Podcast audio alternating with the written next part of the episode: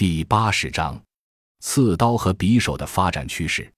在现代战争中，刺刀发挥作用的机会将会越来越少，但是持枪步兵仍然是现代各国军队的主体。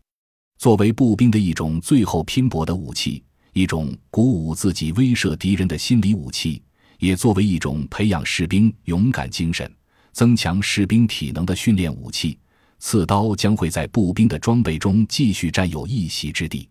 因此，刺刀的发展趋势将体现为尺寸可能进一步减小，多用性将更加突出，外形会更加美观。感谢您的收听，本集已经播讲完毕。喜欢请订阅专辑，关注主播主页，更多精彩内容等着你。